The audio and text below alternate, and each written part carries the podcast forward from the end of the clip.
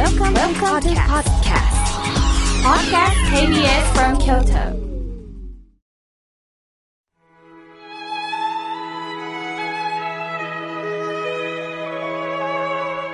改めまして、僧侶の河村明慶です。え今日の法話のテーマは、自然に生きるについてお話をいたします。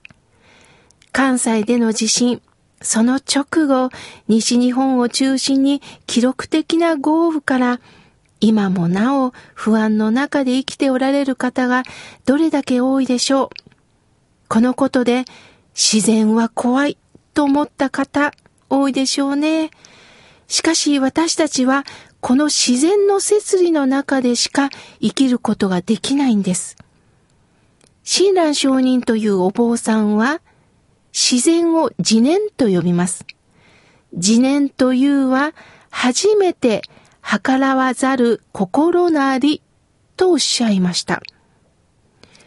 親鸞上人という方は、1173年から1262年、90歳の生涯を遂げられました。1173年、まだ平安時代です。親鸞上人は1181年、9歳の時に出家得道します。そして比叡山に登りました。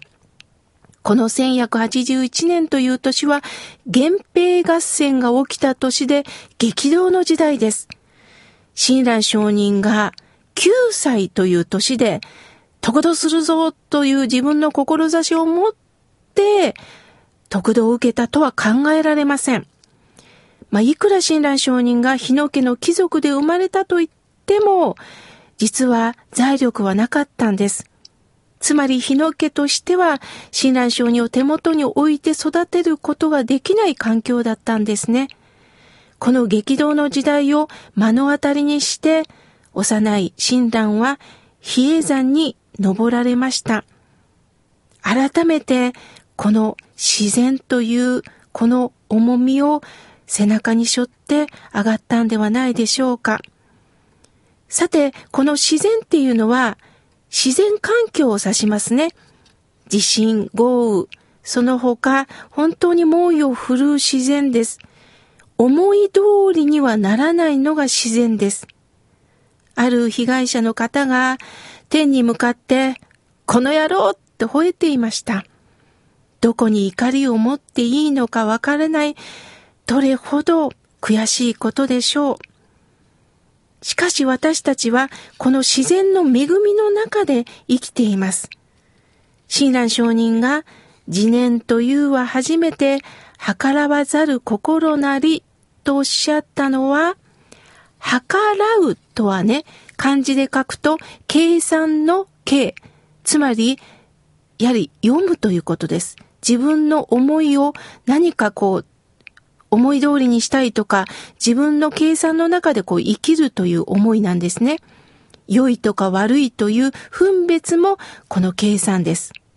私たちは予定を組みながらこの計算をしながら結果を待ってるところってあります。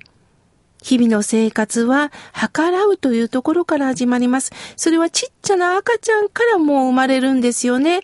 お腹が空いたらギャーっと泣いて、お乳を求めてくるのも、これは無意識の中の計算なんです。つまり、欲求するということです。親鸞上人は、初めて計らばざる心なりっておっしゃったのは、自分自身の経験にあったんです。親鸞上人は比叡山で一生懸命修行なさいました。しかし、どれほど修行をしても、勉強しても、悟りを開くことができなかったんです。この私は、煩悩をとって、清らかな人にはなれない、限界を知らされたんです。そして悩みに悩まれ、比叡山を降り、六角堂へ100日間参浪します。まあ、この生い立ちをね、お話ししてしまいますと、あっという間に時間がかかりますので、ちょっとこの流れはね、またいつかの時にお話しします。最終的に親鸞上人は、比叡山に戻ることなく、お念仏のみで救われるという教えを伝えられた法然上人に導かれ、法然上人の弟子となるんです。しかし、国家は許せません。一生懸命頑張って努力が認められた人が、やはり成長するという考えの中、お念仏で阿弥陀様に救われる、なんという生の類考えやということから、法然上人、親鸞上人ともに、流罪に遭われたんです。それから親鸞上人は力強く生きることになります。さあ、親鸞上人が66歳の時に、また歓喜の飢饉。これは鎌倉時代最大の飢饉と言われています。その飢饉の時に、まあ今でいうインフルエンザのようなものにかかって高熱を出して親鸞症には寝込まれた。その4日目、症状が落ち着いてきた時に、目が覚めた時に、ああ、やっぱりな、と言ったそうです。それを聞いてた奥さんは驚いて、何がやっぱりなんですかって聞いたそうです。すると親鸞上人は、こうおっしゃったそうです。私はずっと夢を見ていた。夢の中で無料儒教を読んでいた。教文の一文字一文字が黄金色に輝いて目の前を流れていった。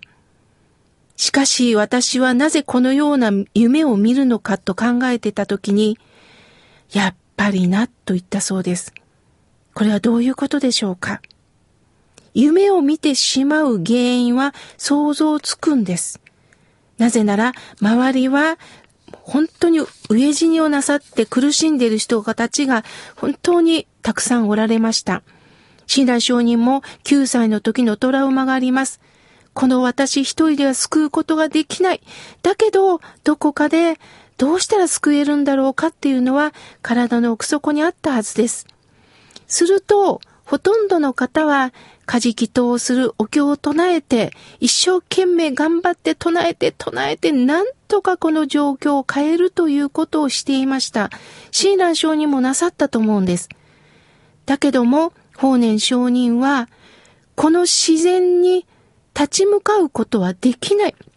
どんだけお祈りをしても、それは自分の思いを通そうとしてるだけなんだ。そうではなくて、この自然の流れの中でどう生きていくかという知恵をいただくことしかできないということをおっしゃった。分かっているけど、やはり夢の中で一生懸命お経を唱えて唱えてた。私は他力の救いと言いながら、やっぱり心の中には自力の思いが抜けられなかったんだ。目を覚まして、ああ、やっぱりな。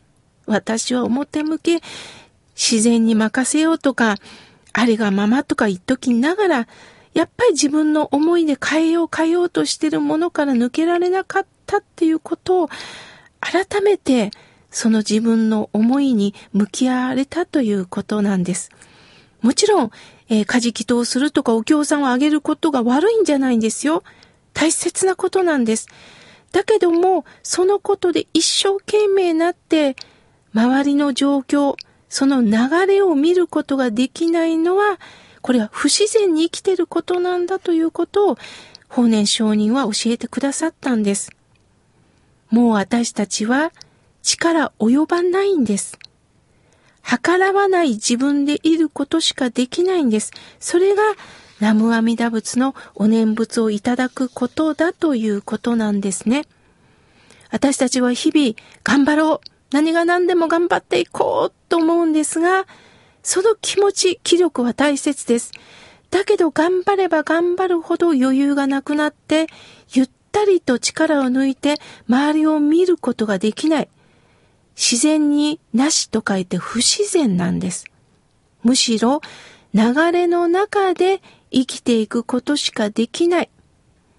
力の抜けた時に本当にこの自然の流れの中で生きることができるということです。皆さん、今辛いことがあった時には何か仏や神に頼むっていう気持ちになると思います。それは私だってあります。だけど、頼むだけではないということです。神や仏に頼むということと同時に、もっと張り詰めたその気持ちをもっと力抜いて、私は共にこの大地の中で生きてる。自然は何を私たちに呼びかけてるんやろうか。それをしっかりと耳を傾けていきましょう。それがあるがままに生きるということです。自然に生きるということです。